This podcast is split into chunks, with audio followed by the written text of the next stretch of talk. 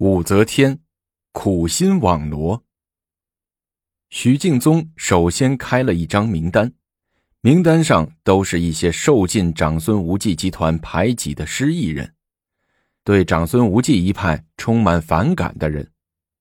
他们分别是御史大人崔义玄、御史中丞袁公瑜，以及自己的亲外甥王德简和他的同僚李义府。这王德简是许敬宗二姐的儿子。最是一个诡计多端的人，许敬宗首先找来了这个外甥商量。一说这事儿，王德简一拍大腿，也认为是一个升官发财的好机会。不过他人鬼不愿意首先出头露面，于是跟舅舅说：“这事儿得有人上书给圣上才行啊。不过事关重大，还是不出这个头为好。一旦弄不成，反而遭长孙无忌等人的迫害。”弄不好一下子把咱贬到远处去，天高皇帝远，谁还记着咱呢？何时有出头之日啊？这个险咱爷俩都不能冒。那怎么弄啊？反正这事儿得办呐。许敬宗急了眼说：“我已经满口答应了武宸妃了，昨晚又给我送来了这么多金银财宝，你不办，他非得恨你不行，到时候反为不美。”哎，舅舅。您别着急呀，让我再想想办法。王德简沉吟了一会儿，说：“哎，有了！李义府将被贬官为毕州司马，敕令还在中书省放着呢，马上就到门下省了。这几天李义府急得直蹦，托这个找那个，说晚上要来找我，跟我商量商量，讨个计策呢。等晚上他要来了，我多亏他上书。”到时候他一出头，要是弄好了，咱就跟着上，功劳也都是咱的；要弄不好呢，咱就装不知道，也不会受什么牵累。怎么样，舅舅？你看你外甥这主意怎么样？许敬宗满心欢喜说道：“好，就这么办。哎，李义府好好的干他中书舍人，怎么又贬到毕州当个小司马呀？”嗨，还不是得罪了长孙太尉？只要是太尉不开胃的人，哪有几个有好下场的？所以咱们干这些事儿啊，慎重些，不然让他抓住了小辫子，一样会被贬到天边去。爷儿俩记忆停当，又整了一桌酒，畅想畅想美好的未来。徐敬宗这才醉醺醺的离去。果然，到了晚上，李义府到王德简家来了。说起李义府，也是个不得志的人。他生于隋大业十年，也就是公元六百一十四年，祖籍瀛州饶阳（今河北的饶阳）。其祖父当过梓州射洪县城，也就是现在的四川射洪县。所以啊，举家迁居到四川住。李义府年轻时长得一表人才，又聪明又好学，善作诗文。在当地颇有名声。贞观八年，李义府二十一岁时，剑南道巡查使李大亮听说他善于书文，便上表推荐他参加朝廷的科举考试。李义府果然不负众望，一举及第。后经刘季和马周的推荐，朝廷任命李义府为监察御史，不久又奉旨以本官监视晋王李治。及至李治定上了太子，李义府随之升为太子舍人，加崇贤馆直学士，与当时任太子司议郎的来济齐名，俱以文翰见长，时称为来李。李治登上皇位后，李义府因属东宫旧僚，加官为中书舍人。按理说，中书舍人的官也不算小了。十几年间，一介书生李义府左迁右迁，一直升到中书舍人，升官的速度也不算太慢。但李义府心里颇不平衡，原因是来李的来及来济二人年龄相仿，才能差不多，人家来济却升得更快。永徽五年，即加封为银青光禄大夫、中书令兼校检史部尚书，位列宰相。一想到现在的来济，李义府就颇有失落之感，郁郁寡欢。他又是一个不喜欢坐冷板凳的人，对功名利禄极其热衷。为了能再升升官，到处拍马奉迎，请客送礼，无所不用其极。李义府钱花了不少，巴结人的事儿做了不少，效果却不大，倒招来长孙无忌的厌恶鄙视。于是寻了个过错，让中书省起草个敕令，打算把李义府驱出朝廷，贬官到边远的蜀地。按当时的行政制度，官吏的升迁调动要经过两个部门：一是先由中书省起草敕书，再送达门下省审核后，交由皇帝批准后，方可下敕令公布实施。李义府贬官的决定刚由中书省起草敕书，早就有相好的朋友告诉李义府了。李义府一听，好像大冬天的，让人兜头倒了一盆冰水。惊得目瞪口呆，连连顿脚叫苦。这几天像疯了一样，到处打听此事，找人求情。无奈这是长孙太尉亲口交办的，谁都不敢徇这个私情。直急的李义府像热锅上的蚂蚁，却又不敢直接找长孙太尉。再过几天，贬他官的公文就会到门下省，一旦被核准执行，就难以挽回。李义府左思右想，想到了同僚王德简，此人足智多谋，跟自己关系又不错，不如找他讨个主意。于是跟王德简约好晚上到他家来喝酒。王德简心里有事，也早早的备好了酒菜。李义府心里也有事，也早早的来到王德简的家。两个人打发走家人，关起门来喝酒吃菜，拉知心的话。李义府上头来就干了两大杯，唉声叹气，借酒消愁。王德简小眼睛咕溜溜的乱转，细心的琢磨着李义府的心思。王哥，你看我这事儿怎么办呢？咱朋友一场，又是同事，你千万千万得给我想个好主意呀，不然一等敕令下来，我就完蛋了。李义府愁眉苦脸的对王德简说。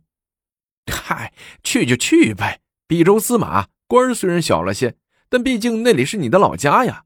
这回你到家乡去当官，上可以奉养父母，下可以惠及乡里。你王哥，我应该给你道喜才是啊！哎呀，王哥，李义府不高兴的叫着：“你到这时候了，还拿我寻开心？我兄弟好几个，用得着我回家奉养父母啊？”这些年来，我千辛万苦才在京都扎下了根儿，在嘉兴人眼里啊，我是京官，随侍着皇上，谁不高看咱一眼？剑南到衙门，逢年过节都去我父母家去慰问。我这会儿一下子贬到毕州任司马，谁还瞧得起我？我非丢尽了脸不可。人家都是衣锦还乡，我呢，我这是灰溜溜的滚回老家了。说到这里。李义府更加生气，端起杯子猛地干了一杯。哎呀，老弟说的倒也是哈。王德简挠挠头，装着给他想主意的样子。这，这可是长孙太尉的主意，谁敢到他那儿给你求情啊？王哥，你千万得给我想个主意，老弟实在是没招了。现如今就指望你了。李义府抓住王德简的手，恳切的说：“哎，你别急啊，老弟，我肯定给你想出个好办法来。呃，来吃菜压压，别光喝酒，光喝酒就喝醉了。”王德简竖起筷子，往李义府跟前满满的夹了两筷子菜。哎，王哥，我能吃得下去吗？李义府苦着脸，又用手拍了拍自己的腮帮子。王哥，你看我这几天瘦的，嘴角都起火疮了，我心里那个急呀！再急也得吃饭呐。王德简笑了笑，问道：“哎，义父，你知道谁能管住这长孙太尉吗？谁能管住？皇上呗。除了皇上，谁能管住他呀？他是一人之下，万人之上，又是顾命大臣，又是太尉，又是帝舅的。哎呀！”哎，这就行了。你找皇上求情，皇上点了头，这贬官的问题不就解决了吗？王德简笑着说：“嗨，你开玩笑吧你！现在还能是过去呀？想见皇上就见皇上，就是见了皇上，他也不一定帮我呀。嘿，皇上不帮你是你没能讨皇上的喜欢。他在深宫大内，我官职微小，不易见他的面，我怎么能讨他的喜欢呢？”李义福想。他号称足智多谋，却净说些不可能的事儿。哎，义父啊，我这儿啊有个锦囊妙计，保证你可以讨得皇上的喜欢，免此贬官之祸。就不知你愿干不愿？王德简凑到李义府跟前，神秘的说：“哎，王哥。”李义府紧紧抓住王德简的手，两眼放光，急忙问。王哥，快给我说说什么样的锦囊妙计啊！王德简这才从容的道出一个惊人的计策。哎，义父啊，你是知道的，皇上喜欢武宸妃，想立她为后，可又担心朝臣们的反对，至今犹豫不决。倘若你能上书皇上，建议立武宸妃为皇后，不但可以转祸为福。还可以加官进爵，从此青云直上，就看你李义府有没有这个胆量了。李义府寻思一下，说：“哎，这倒是一个好主意啊。不过，现今王后当的好好的，我这一上书讨论废立皇后，也不是臣子所为呀，会遭世人议论和唾骂的。”义父，你怎么还如此迂腐啊？官场上有几个干净的人？你廉政清洁，你正直无私，那你怎么被贬官了？现如今的社会，管他清不清、浊不浊呢？只要能免祸、能升官，又管他是皇后是谁，有奶便是娘，有便宜咱就赚。这时节。武宸妃风头正是贱，看不见吗？连柳氏都被他弄翻了。你不上书，人家武宸妃也照当皇后不误。王德简一番长篇大论，进一步怂恿李义府。王哥，这么好的事儿，你怎么不去干呢？你光想让我干？李义府一时被说的心神不宁，又怕诡计多端的王德简哄他。禁不住反问道：“这边王德简佯装生气的样子，站起来指着李义府说：‘哎，小李义府，你不要不识好人心啊！这么好的主意是我三天三夜才想出来的，本来打算我自己用。